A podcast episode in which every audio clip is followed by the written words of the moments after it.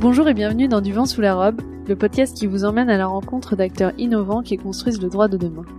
Je suis Laetitia Jacquier et dans cet épisode j'accueille Soumi Saint-Auguste et Marie Bernard.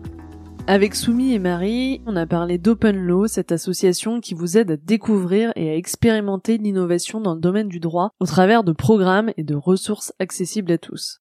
On a également parlé du mode de fonctionnement très collaboratif d'Open Law qui regroupe une très grande diversité de profils dans ses membres et ses participants, qui fait vraiment la valeur ajoutée de leurs différents travaux.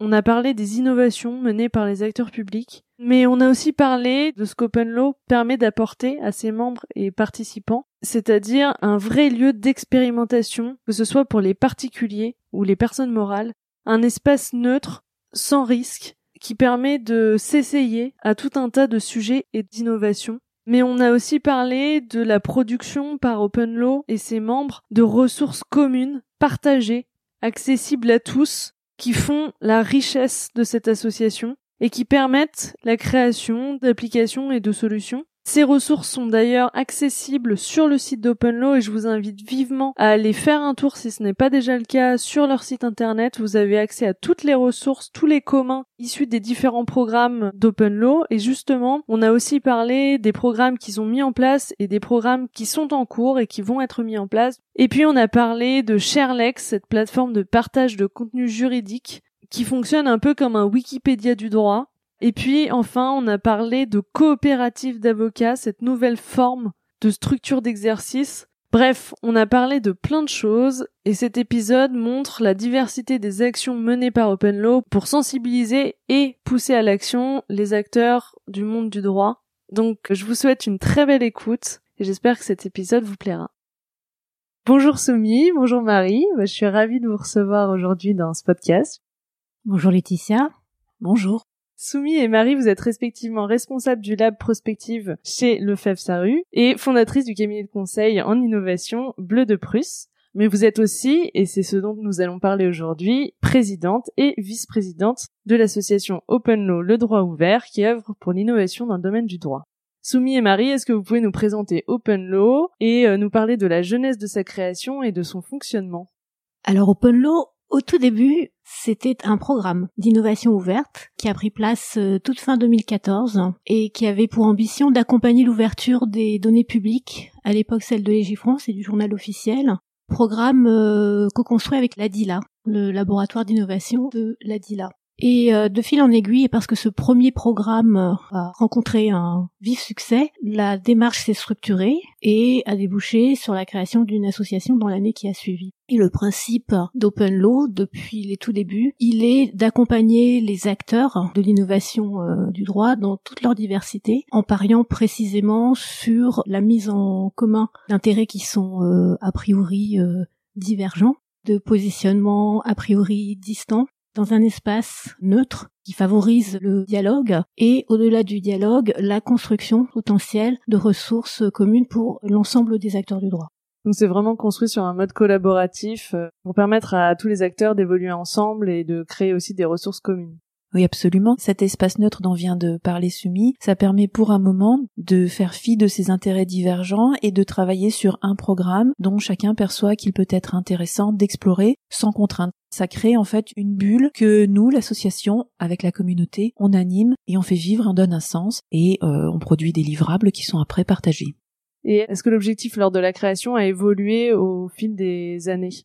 Alors complètement, parce que comme je le disais, le point de départ euh, portait sur la donnée juridique, en l'occurrence publique, et son ouverture, avec des questions sur les formats, sur l'interopérabilité, des questionnements assez technologiques et évidemment numériques. Mais très vite, euh, OpenLaw s'est emparé d'autres axes qui sont la transformation et l'innovation dans les pratiques professionnelles, dans les usages aussi du droit.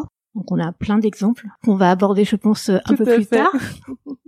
Et à qui votre association s'adresse-t-elle? Euh, Est-ce que vous pouvez nous présenter un peu les différents profils euh, des membres et participants d'OpenLaw alors, la réponse facile et courte, elle serait de dire qu'elle s'adresse à tous.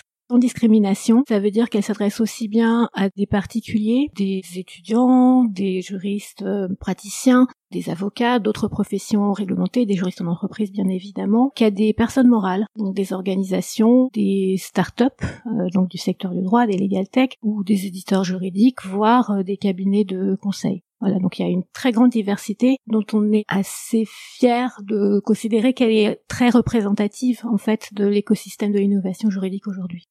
Et en fait, cette hétérogénéité, on la recherche et elle fait toute la richesse et la spécificité d'OpenLaw, puisqu'on fonctionne vraiment sur un modèle d'innovation ouverte et en étant un véritable forum ouvert, c'est-à-dire qu'il n'y a pas de sachant, il n'y a pas de personne qui arrive euh, pour donner des leçons. C'est une posture d'humilité, de naïveté pour embrasser ces sujets qui, au départ, en tant qu'innovateur et en tant qu'écosystème euh, juridique au sens large, on a tous à découvrir à des degrés divers, mais tous à découvrir. Donc on expérimente, on documente et puis après euh, on repartage. Donc de ce que je comprends, les participants sont vraiment euh, variés et touchent un peu à toutes les professions et tous les profils euh, dans le domaine du droit. Je sais que vous militez aussi beaucoup à Open pour l'interprofessionnalité et donc c'est une belle représentation. Pourquoi c'est si important l'interprofessionnalité à vos yeux? Alors, je vais faire une réponse très personnelle et qui fait écho à ce que j'entreprends par ailleurs dans mon lab prospective c'est que lorsqu'il s'agit d'innovation, il me semble qu'on doive nécessairement emprunter euh, une voie pluridisciplinaire et s'ouvrir à d'autres expériences, à d'autres expertises. Il y a un parallèle avec euh, la démarche euh, d'interprofessionnalisation dans le droit et on a un programme hein, qui travaille activement sur euh, l'interpro telle qu'elle a été conçue et modélisée dans la loi Macron. Mais au-delà, ça résonne avec tous les autres programmes et la manière dont on, on s'empare de sujets aussi divers que le design appliqué au droit, les opportunités de la blockchain, la formation avec un peu de recul, je me rends compte que dans chacun de ces programmes, on a su euh, cultiver cette euh, diversité, ce brassage des profils et d'expériences. Par exemple, sur des programmes que j'ai eu euh, l'occasion d'animer, comme le legal design ou comme la formation, il y a une valeur ajoutée clairement différenciante par rapport à d'autres productions issues de think tank ou de cercles plus, euh, disons, euh, académiques qu'Open Law, à permettre et à favoriser et à encourager ce dialogue entre les spécialités. Donc évidemment au sein des professions du droit, parce qu'on se rend compte à quel point effectivement les regards déjà entre avocats et magistrats documentalistes, élèves avocats, élèves fonctionnaires sont potentiellement très très différents et ne se croisent pas si facilement. Donc au sein du droit, puis évidemment au-delà, parce que quand on s'intéresse au numérique, on va nécessairement recueillir euh, les éclairages de la sociologie, de l'histoire, de la, philologie, bien sûr, et oui, sans, parler de l'incontournable apport de nos amis euh, techniciens, euh, ingénieurs, sans qui on ne pourrait pas avancer intelligemment. Je pense euh, également qu'il y a une forme de cercle vertueux parce qu'au fil des cinq années qui viennent de s'écouler, OpenLaw a acquis aussi une forme de réputation qui nous permet en fait presque par capillarité, quand il y a un sujet d'intérêt pour notre communauté immédiate, donc le cercle des juristes ou les professions du chiffre et du droit, d'aller chercher où il y a toujours quelqu'un qui va avoir l'idée, tiens, on a vu ça ici, ça là, et on peut, avec l'étiquette d'OpenLaw, approcher relativement facilement, bon déjà on, a un bon réseau, mais approcher relativement facilement sur la base de ce qu'on a déjà produit, d'autres personnes. Donc la dynamique de curiosité et de partage s'entretient assez facilement. Et euh, justement, euh, puisqu'on parle d'attirer d'autres acteurs, etc., je sais que vous avez euh, parmi vos travaux en cours un lien particulier avec les innovateurs publics. Est-ce que vous pouvez nous en dire plus? Oui, absolument, mais c'est né d'une réflexion sur le fait que les acteurs publics ont déjà d'une part, dans leurs problématiques d'innovation, de modernisation, des enjeux qui sont très proches, qui recoupent ceux des professions des chiffres et du droit. On peut penser en termes tout simplement de, conduite du changement, de modèles d'expérimentation, d'ingénierie de l'innovation, mais même sur le cœur de métier, il y a beaucoup de métiers de la fonction publique qui requièrent des dynamiques euh, ben, d'open data, qui requièrent des dynamiques de partage d'informations, de construction d'applications avec euh, des API ouvertes, des questions de documentation de projets ou de documentation voilà de d'activités la documentation c'est un des cœurs des professions juridiques. Donc euh, on va dire assez naturellement c'est euh, sans parler même d'interprofessionnalité c'est un champ totalement connexe avec lequel on a très récemment exploré des, des synergies fabuleuses. Mais c'est vrai que quand on parle d'innovation, on parle rarement en fait des innovations euh, menées par les acteurs publics. Est-ce que vous pouvez nous donner des exemples À l'occasion de la loi Le Maire, on a mené un programme autour de l'ouverture en open data des décisions de justice et à cette occasion, on a pu accueillir et entendre et faire se dialoguer donc avec des acteurs du secteur privé et associatif, les acteurs de cette transformation. Donc euh, la mission est à l'AB. Vous pouvez présenter Etalab pour ceux qui ne connaîtraient pas? Alors Etalab, comme son nom l'indique, c'est un laboratoire de l'État qui était donc à l'époque niché dans la direction interministérielle du numérique et des SI. Désormais, c'est la DINUM. Et euh, cette mission a mis en place euh, des façons d'innover euh, tout à fait inspirantes, en cassant d'une certaine façon, très probablement, les modes de production de la commande publique. Je pense que Marie, tu as une vision actualisée de cette transformation. Oui, au niveau de la commande publique, effectivement, il y a un immense chantier qui est en train de se matérialiser. Ça part du principe de l'État plateforme, en partant du principe que les acteurs qui souhaitent avoir accès à un marché public doivent pouvoir utiliser une plateforme qui sera euh, facile d'accès, qui leur permettra de poser leurs offres de manière simple, d'avoir des données de benchmark. Enfin voilà, il y a un ensemble d'avancées du côté des pétitionnaires. Il y a également euh, l'idée que ça se fait en mode collaboratif avec des ateliers qui impliquent euh, des collectivités, aussi bien des régions, des communes, des métropoles, que euh, différentes agences qui gravitent autour des services publics euh, pour être sûr que c'est construit en adoptant la perspective de l'usager. Donc ça, ce sont des choses qui peuvent être euh, très utilement partagées avec notre public de juristes au sens large, parce qu'il y a des enjeux qui recoupent, il y a tout ce qui est pseudonymisation, transparence des algorithmes, mais il y a aussi le fait que ceux d'entre nous qui doivent conseiller des collectivités ou des acteurs qui veulent s'engager sur des achats publics peuvent avoir une certaine valeur ajoutée à voir comment tout ça est construit et participer au projet. Et est-ce qu'il y a d'autres exemples de plateformes en dehors de la commande publique, euh, de plateformes ou de d'innovation euh, dans le domaine du droit menées par des acteurs publics? Un exemple de cette démarche, euh, c'est le code du travail numérique, où plutôt que de penser documentation, qualité et rigueur dans l'organisation des contenus en vue de diffusion et de publication, on pense service. Donc euh, il y a un vrai changement de paradigme. Et si on regarde aujourd'hui la plateforme du Code du travail numérique euh, qui a été mise en ligne en début d'année, on est dans une expérience qui est proche de celle que vise le service public, où l'usager, le travailleur euh, ou l'employeur pose sa question et en réponse à un contenu qui est adapté à sa problématique et qui ne préjuge pas de sa capacité à naviguer dans un texte de loi et dans une documentation qui parfois est abrupte. Concernant le droit des sols et l'urbanisme, donc il y a un énorme projet qui est euh, en cours actuellement, qui n'est pas lié à Open Law, mais ça fait partie de notre veille. Donc là, on parle dématérialisation du droit des sols avec les autorisations d'urbanisme.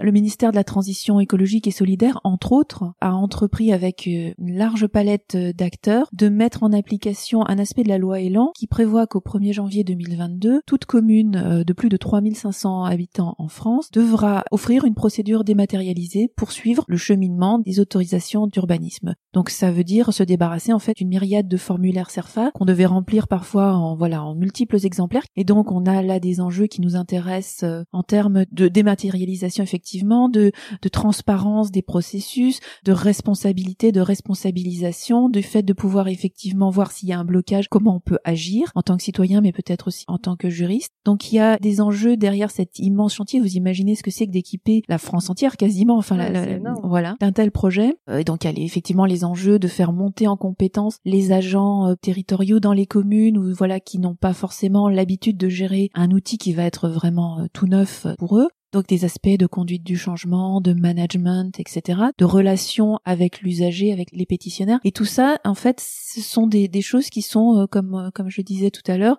extrêmement proches de ce que euh, bah, les gens de la communauté Open Law expérimentent dans leur vie professionnelle. Donc si on effectue cette veille, ça permet aussi d'avoir des retours d'expérience, éventuellement d'inviter un tel ou un tel à s'exprimer, enrichir notre débat.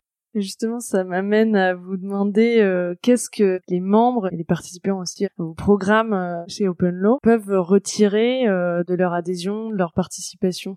Je peux commencer en expliquant pourquoi, à l'époque où j'étais directrice de l'innovation dans un cabinet d'avocats, j'avais été intéressée par cette association qui à l'époque était toute jeune tout simplement parce que dans ma posture de cabinet d'avocat, on avait pas mal de sujets à surveiller, en plus de garder un œil sur la concurrence, et euh, c'était un moyen en fait d'aller directement au cœur des sujets en passant au-delà des effets d'annonce, des communiqués de presse, de voir vraiment dans cette bulle où en était chacun par rapport au cœur de la réflexion sur l'état de l'art. Ça peut être, tiens, comment vous utilisez telle donnée ouverte, comment on travaille avec une API, parce qu'au départ on était tous en train de découvrir un peu la poule aux œufs d'or, et d'évoluer, d'être vraiment au cœur de l'évolution et de pouvoir rebasculer en interne dans mon organisation des préconisations qui étaient basées sur quelque chose de tangible et pas juste le fait de participer à un effet de marketing sur un espèce de buzz de l'innovation.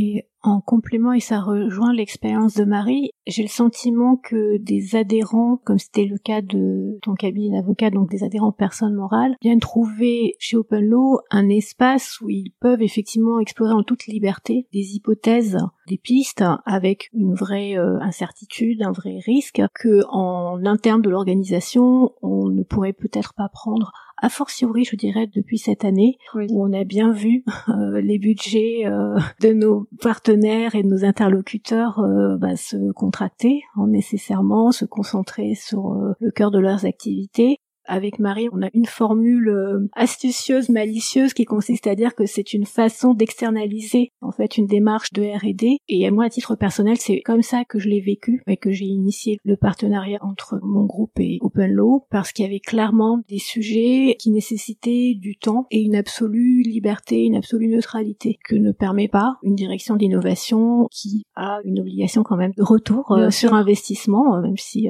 les KPI sont différents. Ça, je pense que c'est essentiel, hein, mais je pense que c'est valable aussi pour les individuels hein, qui adhèrent. Le point de départ est souvent la curiosité et la promesse de liberté dans les échanges autant que dans la nature des objets d'exploration. Parce qu'effectivement, quand on a démarré euh, nos travaux il y a maintenant plus de trois ans sur le legal design, on était effectivement un peu tout seul, hein, mais on pressentait que ça allait potentiellement changer la donne, quand bien même ce n'était pas du tout euh, technologique, et on est très content de voir que ça s'est effectivement euh, transformé, que ça a mûri, que le marché s'en est emparé, qu'il y a désormais des acteurs euh, qui sont engagés dans ces démarches et puis qui renouent d'une certaine façon avec ce que sont euh, fondamentalement les professions du droit qui sont de se concentrer sur la réponse à un besoin adressé par l'usager, le justiciable, le citoyen. Je parle du legal design parce que souvent dans les candidatures des demandes d'adhésion qui nous sont adressées par des particuliers, c'est souvent ce qui revient. Donc il y a une vraie demande euh, par rapport à ça. Ouais. Donc euh, si on résume, euh, c'est la découverte d'innovations, de nouveaux sujets, de nouvelles pratiques et le retour d'expérience et puis la possibilité d'expérimenter aussi en toute liberté des choses qui seraient peut-être plus difficiles dans un autre cadre à mettre en place pour des raisons aussi de retour sur investissement enfin dont vous avez parlé tout à l'heure. Tout à fait et quand bien même on n'est pas en mode projet, on n'est pas que dans de l'exploration pure, on prend un sujet, on s'en empare et puis on, le laisse. On a pour ambition aussi de produire collectivement des ressources. Bah justement, je voulais vous demander un peu comment ça fonctionnait. Est-ce que vous pouvez nous en dire plus? Euh, oui, effectivement, il y a quelque chose qui est assez fondamental, qui revient quasiment à chaque bloc que l'on propose, c'est cette perspective de travailler pour construire un commun. Alors c'est peut-être, euh, si vous voulez, pertinent que je, je, vous recadre un peu ce qui est un commun, parce que les conditions pour créer et maintenir un commun, que ce soit un commun numérique ou un commun d'usage, il faut trois choses en fait. Il faut un groupe d'acteurs hétérogènes, et ça, on vient d'en parler depuis le début, hein, ça peut être des gens du public, des gens du privé, des clients et des fournisseurs, des partenaires, des concurrents, des individuels, des individus, des organisations. Voilà, on a ce creuset, ça c'est l'un des premiers éléments. Il faut des ressources qui sont partagées et ouvertes. Ça, bon, c'est la base. Et on travaille chez OpenLaw à nourrir ou à matérialiser ou à créer, quand ça n'existe pas, des référentiels, des bases de données ou à les réutiliser. On a travaillé au départ avec les données ouvertes de la DILA, c'est dans notre ADN, mais on s'empare de données, de bases de données euh, euh, sous différentes formes. Donc toutes ces ressources partagées et ouvertes, on les met euh, aussi en pivot, en centre de nos programmes. Et puis le troisième élément pour dire qu'on travaille sur un commun, qu'on s'empare d'un commun, c'est qu'il y a des règles de gouvernance et d'usage. Ce qui veut dire que les gens qui viennent participer à nos programmes, ils peuvent le faire en ayant dans un coin de leur tête la stratégie d'en tirer un avantage commercial à un moment ou à un autre. Mais tant qu'on est dans le cadre du programme proprement dit, là, ce qui va être produit, c'est quelque chose qui sera euh, non exclusif, qui va appartenir à tous et euh, non rival. C'est-à-dire que euh, l'usage qu'on va en faire d'un côté ne va pas empêcher un autre de l'utiliser. Il n'y a pas de rivalité et ça passe, ça se matérialise par des chartes, par des licences ouvertes, des accords de partenariat, de contribution, etc. Ça peut sembler rigide comme ça, mais en fait, ce sont vraiment les éléments de gouvernance qui permettent que les acteurs qui interviennent, encore une fois dans toute leur diversité, peuvent vraiment pendant trois mois, six mois, neuf mois selon le programme, se donner à fond et sans arrière-pensée puisqu'on a cadré ce qu'on est en train de produire. Voilà. Et l'utilisation qui pourra en être faite euh, derrière. Exactement. Et après, et on a des exemples de tout ça, effectivement, quand on a euh, mis à disposition et qu'on a un commun qui est bien entretenu sur telle utilisation d'une base de données ou sur telle euh, API, bah, le but, et c'est pour ça aussi que les legal tech ont été très très proches de nous et le sont toujours, l'idée c'est pas que ça reste quelque chose de purement théorique, c'est que des gens s'en emparent et créent ben, des applications, des solutions qui vont être utilisées dans la vraie vie, parce que c'est ça, on est, Oui. on est connecté avec des besoins réels. Et après, si ça se matérialise par des solutions pour le grand public, pour le service public, mises à disposition gratuitement, très bien, tant mieux. Si ce sont des legal tech qui en font un business, bah, pourquoi pas aussi. Mais nous, on est sur cette espèce d'amorçage communautaire et commun. Et est-ce que justement il y a des communs qui ont donné lieu à la création de Legal Tech ou de projets, d'applications qui ont été réutilisés, réexploités? Lors d'un programme euh, qui remonte à 2015 de mémoire, hein, qui s'est appelé Open Law Europa et qui avait justement pour objet de réfléchir activement et donc en produisant des choses euh, concrètes à cette notion de commun numérique euh, du droit, il a émergé des projets à partir des communs qu'on a constitués. Donc concrètement, il s'agissait de, mettre à disposition des métadonnées, des référentiels, des vocabulaires pour décrire, pour modéliser de la donnée juridique. Est-ce que vous pouvez juste expliquer ce que c'est que les métadonnées? Alors, les métadonnées, ce sont des données sur les données, d'une certaine façon. C'est un jeu d'éléments qui vont permettre de décrire ou de qualifier des données et qui, euh, donc, dans le secteur euh, de l'information juridique, euh, sont primordiales et sont de fait euh, pensées, euh, modélisées, ordonnées depuis assez longtemps, avec notamment des acteurs qui sont, bah, par définition, très prescripteurs, à savoir, évidemment, donc, la DILA en France, mais surtout l'Union européenne. Moi, j'ai envie là de vous faire un, un parallèle avec euh, ce qui s'est passé très récemment, enfin très récemment par rapport à l'enregistrement de ce podcast, où euh, un journaliste euh, décryptait ou dé, débuguait euh, une série de photographies publiées par la Maison Blanche de- du président américain, qui étaient soi-disant euh, prises à, je crois, une journée d'intervalle. Et en analysant les métadonnées de euh, chacune des photos, on s'est rendu compte qu'en fait, les photos avaient été prises à 10 minutes d'intervalle. Ça veut dire que quand vous avez un document, bon là c'est une c'est une photographie, mais ça peut être un texte juridique. Il y a des données qui sont pas utiles directement. La photographie, bon bah c'est de donner une, une image. Euh, un texte juridique, ça va être de donner ben voilà un cadre de loi, une, prescription, une réglementation. Mais il y a des données qui sont attachées, qui sont euh, on va dire invisibles ou enfin en, second plan, qui vont enrichir, qui peuvent être des questions de date, de format, de savoir si ça a été modifié, combien de fois, on quelle version on en est, et puis des choses qui sont encore plus complexes avec des références croisées. Mais voilà, les métadonnées, c'est un ensemble de données qui enrichissent et qui permettent, quand on veut croiser les informations, croiser, voir les bases de données, qui permettent d'avoir des points d'ancrage communs, surtout si, comme Sumi l'a expliqué, on s'attache à euh, travailler, par exemple au niveau européen, avec des métadonnées qui sont harmonisées, qui vont permettre de faire se rencontrer, dialoguer les informations pour qu'on compare des pommes avec des pommes et pas des pommes avec des bananes. Voilà. Merci. Donc concrètement, deux projets ont émergé. L'un portait sur toutes les procédures euh, qui étaient euh, sous le coup de la règle silence ou acceptation, pour laquelle en amont on avait besoin en fait d'inventorier et puis de critériser d'une certaine façon, en ajoutant de la métadonnée et en qualifiant euh, les textes, un ensemble de données, de documents que nous avait fourni à l'époque la DILA et sur laquelle on a travaillé de façon collaborative. Un autre exemple a porté sur un jeu de métadonnées descriptives, donc là un peu plus euh, spécifique, et euh, qui a donné lieu à un projet porté par une Legal Tech à l'époque, adossé à un grand compte hein, du secteur euh, bancaire, euh, qui voilà, qui en a fait pour le coup une, une véritable offre commerciale.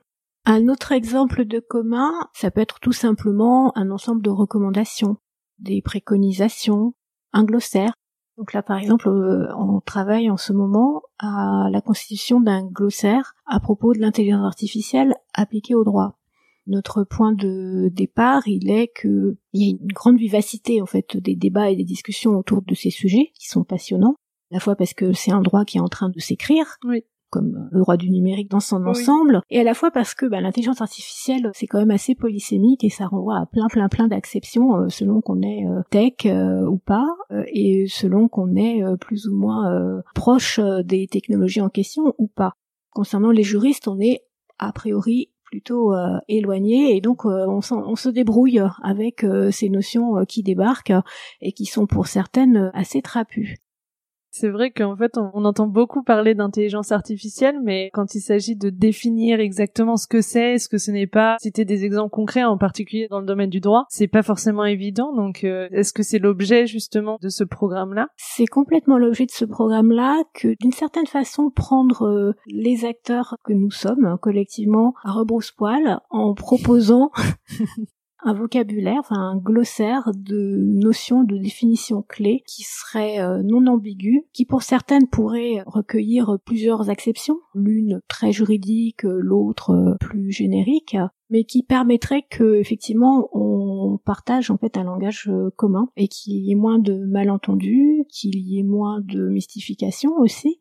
Donc ça c'est typiquement ce que j'appelle aussi peut-être abusivement un commun mais là où je considère qu'il rentre dans la définition, c'est que ce glossaire, il est vivant, il sera mis en ligne sur le site de l'association très probablement, mais il aura vocation à être justement euh, administré et euh, amélioré par la collectivité. Donc à charge pour nous de réfléchir à la façon de modérer euh, les contributions. Enfin, c'est la démarche de Wikipédia. Oui, justement, j'allais vous demander si c'était sous le même format que Wikipédia avec une contribution en fait collective. C'est complètement l'idée et même dans le processus d'élaboration du glossaire, on a imaginé en fait, pour la quelques cinquantaine de notions clés qu'on a retenues, de soumettre à la communauté Open Law des définitions candidates, de manière à recueillir une sorte de consensus sur une définition qui tiendrait la route, avec probablement des observations euh, à la clé quand on a besoin de creuser ou d'émettre euh, des réserves. Et l'idée, c'est de mettre euh, ce glossaire en cours de construction sur une plateforme qui est faite pour recueillir les commentaires, les votes, les contributions dans des processus de consultation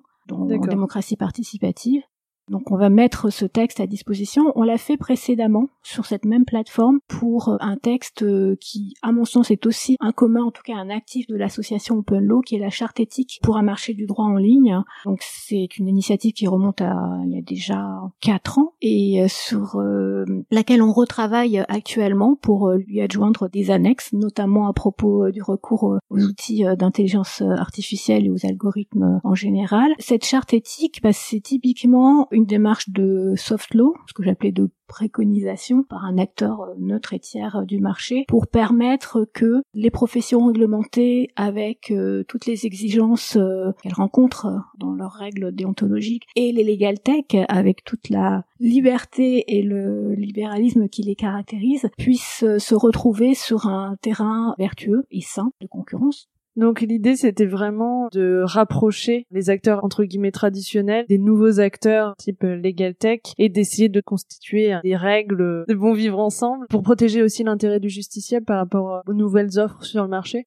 Oui, l'idée c'était euh, de créer un espace déjà de parole au-delà des positions et des postures et des intérêts que chaque partie prenante défendait initialement, d'essayer de mettre en commun l'ensemble des enjeux pour la profession de définir une voie vers l'intérêt partagé et puis après de voir comment chacun pouvait s'arranger. Donc cet espace de dialogue et de collaboration croisée avec des personnes ou des entités qui étaient à certains moments euh, presque antagonistes, ça a été permis par le mode de fonctionnement justement comme le décrivait Sumi, euh, itératif, collaboratif, par euh, voilà des espaces de discussion modérés dans tous les sens du terme. Et quelles sont les grandes lignes, les éléments clés justement de cette charte? Alors sans surprise, il y a des éléments autour de la sécurité, de la confidentialité, autour euh, du conflit d'intérêts. Il y a une exigence qui résonne avec ce qu'on fait par ailleurs en legal design sur euh, la nécessité de pousser une information qui soit la plus transparente possible et donc accessible et lisible et non ambiguë. Et il y a des éléments qui visent à définir, modéliser les relations entre les legal tech et les professions réglementées. C'est un texte qui a quatre ans et depuis quatre ans, le marché a beaucoup évolué. Comme l'a dit Marie, il y avait auparavant une forme de confrontation, il y avait de la défiance, hein, très clairement, quand ces nouveaux acteurs sont arrivés. Aujourd'hui, il y a une bien plus grande porosité parce que on a beaucoup de legal tech en France qui se trouvent être euh, portés, initiés par des avocats notamment. Et ce texte nécessairement doit évoluer et puis rendre compte de cette nouvelle donne. Et comment on fait pour euh, arriver à élaborer un texte commun? Alors déjà, il y a la force du collectif et très concrètement, il y a eu donc le recours à cette plateforme qu'on a évoquée, qui permettait de pousser donc euh, des éléments du texte en cours de construction, de recueillir des contributions et des avis, mais évidemment c'était nécessairement embarqué dans un cycle de réunions, de travail pour euh, bah, consolider, pour discuter et puis pour euh, trancher d'une certaine façon sur chacune des propositions recueillies en ligne. Et on rassemble environ 200 signataires, ce qui est plutôt pas mal. En ce moment, on recueille les avis, les retours, disons, des 200 signataires en question en vue de faire évoluer le texte et notamment de construire des annexes, disons, euh, thématiques sur des volets euh, plus technologiques. Quelles sont les nouvelles thématiques? A priori, les projets d'annexes porteront sur le recours aux algorithmes, l'encadrement souhaité euh, pour ce recours et cet emploi, et sur la cybersécurité, les engagements des acteurs en question en matière de risque cyber. D'accord. Vous disiez qu'il y a 200 signataires. Quelle est la typologie un peu des signataires? Est-ce que euh, y a plus de legal Est-ce qu'il y a plus d'acteurs euh, entre guillemets traditionnels? Comment c'est réparti? Il y a un bon équilibre, et on en est ravi, entre justement les acteurs legal tech et euh, des cabinets d'avocats. Alors effectivement, il y a peut-être une prédominance des avocats du côté des professions réglementées, mais c'est à l'image des acteurs de l'innovation juridique dans leur ensemble. Donc là, on parlait des communs. Est-ce que vous pouvez nous en dire plus sur le mode de fonctionnement en fonction des différents programmes euh, que vous avez euh, déjà traités et que vous allez traiter? Alors, l'approche par programme, c'est un programme, un champ d'exploration. C'est très simple, hein, c'est thématique, c'est par euh, saison, c'est-à-dire que c'est déjà un programme avec des bornes temporelles, un début et une fin un objectif effectivement de constitution de commun ou à minima de documentation de notre démarche. Donc il y a eu euh, des programmes autour de la formation. Il y a eu des programmes euh, qui se sont appelés plutôt des cycles exploratoires parce qu'on ne se voyait pas y mettre de fin autour de la blockchain, autour du legal design. Je vais laisser Marie parler du legal design, mais par exemple sur la blockchain, on était typiquement notre rôle, qui est de prendre un objet euh, très incertain, avec euh, des promesses très hypothétiques, et de se dire, ben, allons-y et voyons ce qu'on peut en faire. Et donc là, on a une petite communauté qui s'est créée euh, autour des smart contracts, avec une forte teneur tech. c'était, c'était plutôt bienvenu, et qui, en fait, s'est intéressé à coder, à faire des preuves de concept autour de cette notion de smart contract et on a en l'occurrence pu produire une sorte de livre blanc, comme c'est le cas pour quasi tous les programmes d'Open Law, pour raconter euh, bah, les résultats de cette expérimentation. Et qu'est-ce qu'un smart contract?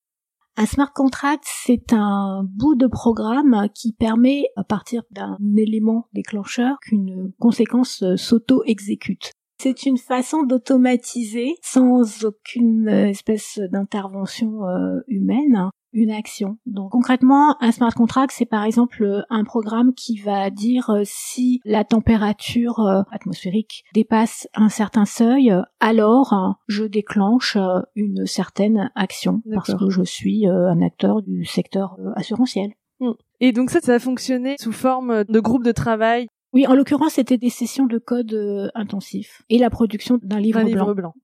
Et pour ce qui est du legal design, je pense que au moment où ce programme a émergé, on était peut-être à une époque où le terme legal design lui-même n'existait même pas, il me semble, et euh, où on commençait à être intéressé par ce qu'on peut appeler plutôt des postures de design thinking, c'est-à-dire apprendre de la posture du designer, prêter attention à un parcours utilisateur, appliquer de la méthodologie, et on a eu la chance, enfin la chance on l'a créé aussi, euh, de faire intervenir et d'adjoindre à notre communauté des designers, et ça s'est matérialisé par des ateliers, par des interactions, par des échanges, alors toujours pratico-pratique puisque c'est l'ADN des programmes d'Open Law, ceux qui le souhaitent, et comme toujours la porte est ouverte, euh, ont pu, ben, qui euh, s'initier, parler, euh, tester ce que ça veut dire d'avoir une posture en pensant en langage clair, d'utiliser les outils pour permettre une meilleure visualisation, et certains ont évolué dans leur pratique professionnelle d'avocat, par exemple, pour intégrer cette capacité de projeter de manière visuelle des réglementations, par exemple.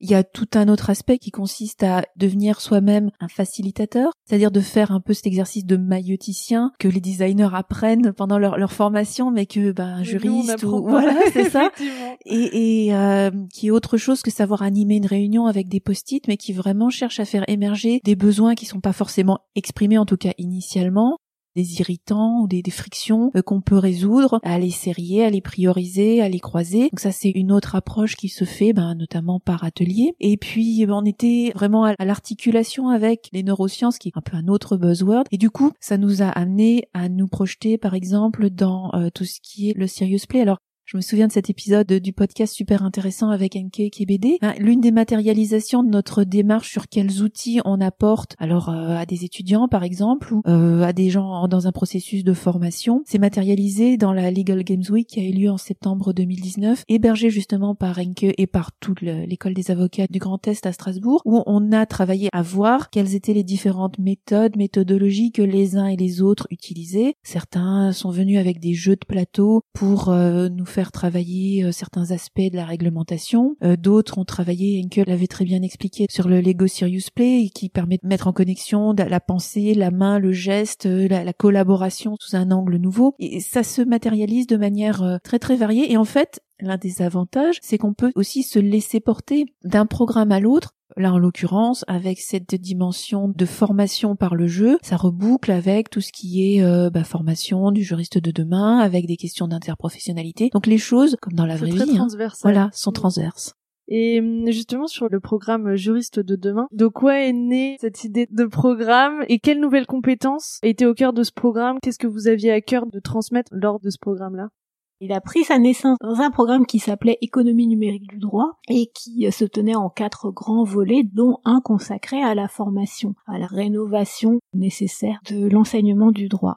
Et parce que les débats étaient très riches, euh, on a décidé de prolonger la discussion, d'en faire un programme euh, à part, donc il s'est appelé Former le juriste de demain. Et le point de départ, il était vu d'ici, enfin vu de 2020, je pense très évident, très banal, mais sans doute pas à ce point à l'époque il était que on pressentait bien que la façon de former les professionnels du droit ne faisait sans doute pas suffisamment de place à ce qu'on appelle aujourd'hui les compétences transversales, inclus les soft skills. Il y a quatre ans, c'était pas si évident que ça dans le monde du droit. Et donc notre première démarche, elle a été de tenter un état des lieux, de diagnostiquer d'une certaine façon et euh, d'enquêter, euh, de voir euh, très concrètement auprès des juristes en formation ou en exercice comment ils percevaient les compétences attendues et maîtrisées par eux sur le terrain. Et ça a donné lieu à une grosse enquête statistique qu'on a dépouillée et analysée euh, et qui a permis d'une certaine façon de valider ces hypothèses qu'on avait autour euh, de compétences qui échappaient alors, à l'époque,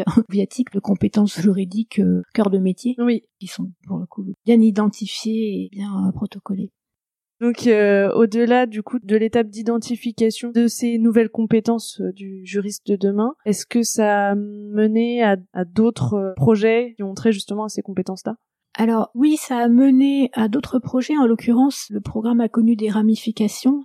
Ça nous a donné l'occasion, par exemple, de participer à un programme d'État qui s'appelle PIX, donc qui est la nouvelle version de la certification informatique et Internet, et qui se pense comme une plateforme où chacun peut venir euh, s'auto-évaluer à propos de ses compétences numériques, en l'occurrence, hein, d'habileté numérique, et se certifier. Donc là, c'est le public euh, des étudiants visés euh, initialement. Law, du fait de ses travaux, s'est associé à Pix plus droit, euh, une autre ramification, c'est euh, par exemple euh, un sujet qui a cours en ce moment toujours autour de l'interprofessionnalité et qui consiste à identifier des familles de compétences qui sont attendues et qui sont indiquées pour exercer précisément euh, dans un cadre pluriprofessionnel. Il y est évidemment question de compétences transversales et de soft skills, mais l'idée c'est d'imaginer, enfin de donner la base pour imaginer des modules d'apprentissage et d'entraînement. Une autre dérivée euh, du programme Former le juriste de demain, c'est euh, par exemple l'intérêt qu'on a porté pour le dispositif euh, des open badges, des insignes numériques qui attestent d'un savoir-faire ou d'un savoir-être, ou parfois tout simplement d'une appétence pour un sujet ou une pratique donnée, et qui nous semblait être particulièrement adapté en fait à cette approche par compétence qu'on voyait à l'époque poindre et qui est désormais je pense plutôt bien diffusée. Et ça fonctionne comment du coup le open badge alors concrètement, un open badge, c'est une image avec des métadonnées, on y revient, et qui atteste de ce que tu maîtrises une certaine compétence, donc qui peut être très technique, ça peut être la maîtrise d'un langage de programmation, mais qui peut être euh, aussi une preuve de ce que tu es euh, capable de travailler en équipe, euh, tu es capable d'animer une réunion. Donc là, on rejoint le sujet des soft skills. Et ce qui nous a intéressé dans le système des open badges, c'est que le modèle s'entend comme une reconnaissance par les pairs. Donc c'est un modèle qui est très horizontal et qui nous semble donc a priori euh, vertueux. Dans ce modèle-là, il n'y a pas de rôle euh, de certificateur qui centraliserait en fait euh, la délivrance des badges, quand bien même il nous faut garantir ouais, la véracité et la qualité des badges qui sont remis. Donc c'est plus un système de recommandation entre pairs qui atteste de compétences. Oui, ça fonctionne comme un système de recommandation par les pairs. Euh, moi, ce que ce que je voulais euh, dire en conclusion, enfin conclusion provisoire sur ce, cette question de la formation du juriste de demain, c'est que c'est un axe de la formation qu'on continue d'explorer avec notre ADN à nous. Alors ça peut être assez niche, ou bien on va explorer des soft skills. Deux exemples, on travaille sur la façon d'ouvrir les thèses de droit pour que le contenu soit accessible ben, au plus grand nombre. Donc un travail avec notamment des designers. Et puis du côté des soft skills, il y a des gens qui nous alertent sur des choses qui vont plus loin que les simples techniques de collaboration etc., mais qui parle d'écoute active, de gestion des émotions. Et voilà, on produit, comme d'habitude, des espaces d'exploration, d'échange pour des éléments qui vont peut-être devenir plus institutionnalisés euh, dans des parcours de formation continue ou dans des formations initiales. Ok. Et quels sont vos projets euh, pour l'avenir, les chantiers que vous aimeriez explorer? Alors, il y a un premier chantier qui regarde l'association euh, dans sa manière de fonctionner, qui est que comme tous, on absorbe le, choc de la pandémie, de la crise sanitaire qui s'installe, et que pour une association, bah, c'est très difficile en fait hein, de, mobiliser euh, à distance, euh, d'animer dans un, espace virtuel qui vaut bien pour des conférences de travail, pour de la formation en ligne, mais qui, pour l'instant, parce qu'on n'a pas encore la clé, restitue assez mal l'expérience euh, bah, justement du collectif, du lien. Euh. Donc ça, euh, clairement, c'est un défi pour nous dans les prochains mois parce que il faut qu'on réfléchisse à basculer les programmes qu'on a pu évoquer, qui jusqu'à présent bah, se tenaient physiquement sous la forme d'ateliers avec inscription, préinscription à la clé et puis lieu et horaire. Il ne s'agit pas juste de transporter tout ceci sur le web dans des outils dédiés, mais d'imaginer euh, autre chose. Mm. Voilà, qui reste à inventer. Donc ça, c'est structurel pour l'association. Et après, en termes de thématique, de sujet Alors bien évidemment, il y a les fondamentaux d'open law autour des communs, alors sous différentes formes. Déjà, on a la co-gouvernance euh, avec une structure qui s'appelle ADOA, une plateforme euh, qui porte le nom de ShareLex, dont on doit revoir l'utilité, l'utilisation, l'usage, parce qu'il y a beaucoup de cas d'usage de programmes qui pourraient utiliser cette plateforme pour euh, avoir accès à des aspects de droit maintenus par la communauté, c'est-à-dire faire un accès à des cas d'usage du droit commentés par des juristes sur des choses qui sont d'utilité commune. Donc juste chez Alex, c'est une plateforme où il y a du partage de contenu juridique? Oui. Alors il y a toujours les aspects de responsabilité, etc. Donc on regarde la façon de faire, mais ça peut déjà être une première alerte, un premier regard juridique sur un point particulier qui peut éviter que certaines personnes se tournent tout simplement sur un moteur de recherche américain bien connu pour répondre à une question de droit et aillent déjà vers ce premier filtre, cette première plateforme où la communauté maintient des réponses sur des thématiques particulières. Ça a fonctionné par exemple pendant le Covid. Il y avait certaines euh, questions liées à la réglementation. Donc euh, voilà, on regarde comment on peut euh, déployer, développer le fonctionnement de cette plateforme. Il y a d'autres, euh, toujours sur la thématique des communs, d'autres programmes que l'on pressent. On a beaucoup travaillé, comme on l'expliquait, sur les données ouvertes, mais il y a la question des API ouvertes, c'est-à-dire que certaines institutions, on peut penser par exemple à la DILA, produisent des API, c'est-à-dire des connecteurs, euh, pour simplifier, avec leurs données. Mais est-ce que tout le monde en est bien conscient? Est-ce que cette passerelle est connue? Comment est-ce qu'on peut faire pour qu'elle soit plus employée, pour que des solutions de legal tech, de regtech se développent?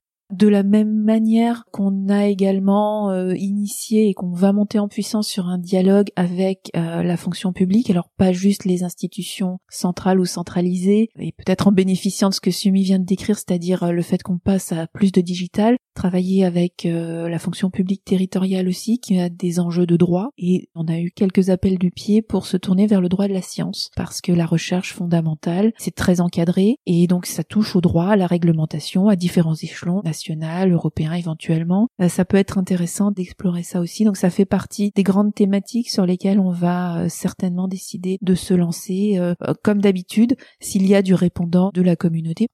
Et pour revenir du côté du secteur privé, disons, on a aussi une hypothèse de travail à ce stade autour des nouvelles formes juridiques en fait d'exercice. Donc, comme on l'a il y a plusieurs reprises, euh, on s'est penché sur euh, l'exercice euh, en pluriprofessionnalité, mais au-delà, il y a la forme juridique des sociétés. Et là, on a vu émerger bah, des initiatives de coopératives d'avocats qui nous intéressent fortement, et donc on a approché et avec lesquels on aurait bien envie, en fait, de creuser cette démarche parce que on voit bien à quel point la manière et l'organisation dans laquelle on innove sont aussi déterminants. D'accord. Sur quelle note vous voudriez terminer l'interview? Ce que je vais dire va peut-être paraître banal parce qu'à mon avis, fin 2020, on est beaucoup à faire ce constat. On vit là un moment de contrainte très forte et c'est un des fondamentaux dans l'innovation que de considérer que la contrainte incite fortement à la créativité et à la transformation de soi. Je mise beaucoup sur cette période difficile en tant que présidente de l'association pour euh, réinventer nos manières euh, d'agir euh, et d'influer. Donc vous pensez que ça peut être vraiment un tremplin pour un changement profond au niveau des professions du droit? Et du droit de manière générale d'ailleurs On a tous expérimenté euh, pendant le confinement et même au-delà pendant le déconfinement à l'occasion du télétravail, l'efficacité d'une certaine façon de euh, la conférence ou de la réunion à distance. Pour une association, d'un coup d'un seul, ça a aboli la distance géographique et euh, nous qui voulions au tout début surtout ne pas rester parisiens et nous transporter en région, voire au-delà, avions beaucoup de mal à le faire. Et là, nécessairement, en 2021, de fait, on pourra exister et trouver des relais euh, ailleurs euh, sur d'autres territoires. Sur d'autres territoires. Euh, moi, j'ai envie d'apporter, alors c'est un optimisme ou un enthousiasme qui complète le tien, euh, Sumi, en termes de pratique d'innovation. J'ai envie de dire, on vit une époque formidable. Ça peut sembler contre-intuitif, mais effectivement, on a de tels euh, challenges et pratiquement l'opportunité de repartir dans certains aspects à zéro sur nos pratiques nos pratiques d'innovation, mais ça s'inscrit dans une dynamique euh, générale de repenser le mode de travail, le monde du travail. Moi, les gens qui m'inspirent actuellement, c'est les gens qui travaillent à reconstruire les services à Beyrouth. Et là, on se dit qu'on est nous d'un peu des enfants gâtés, hein, d'être euh, voilà. Et du coup, euh, avançons. De toute façon, il n'y a pas d'autre chemin. Bah, merci beaucoup. Merci à toutes les deux pour ce bel échange et puis longue vie au beau projet d'Open Law. Merci Laetitia pour ton accueil et ton écoute. Merci beaucoup. À bientôt. Voilà, c'est terminé pour aujourd'hui. J'espère que l'épisode vous a plu. N'hésitez pas à me faire des retours sur cet épisode, me dire si ça vous a aidé, si vous trouvez que c'est intéressant, si le format vous plaît. Si le podcast vous plaît, n'hésitez pas à me mettre une très bonne note, de préférence 5 étoiles sur iTunes, ça m'aidera beaucoup, et à parler du podcast autour de vous. Si vous avez des questions, ou si vous voulez donner votre avis, ou si vous avez envie de partager votre point de vue sur tous ces sujets d'innovation, n'hésitez pas. Vous pouvez le faire sur les pages du vent sous la robe sur les réseaux. Donc il y a une page sur Instagram, une page sur Twitter, une page sur LinkedIn, une page sur Facebook, et sinon sur le site internet, sur la page dédiée à chaque épisode, vous avez la possibilité de laisser des commentaires. C'est vraiment fait pour ça. Ça peut être très intéressant de débattre sur ces sujets, donc n'hésitez pas. Et sinon, je vous donne rendez-vous dans 15 jours pour le prochain épisode. À bientôt!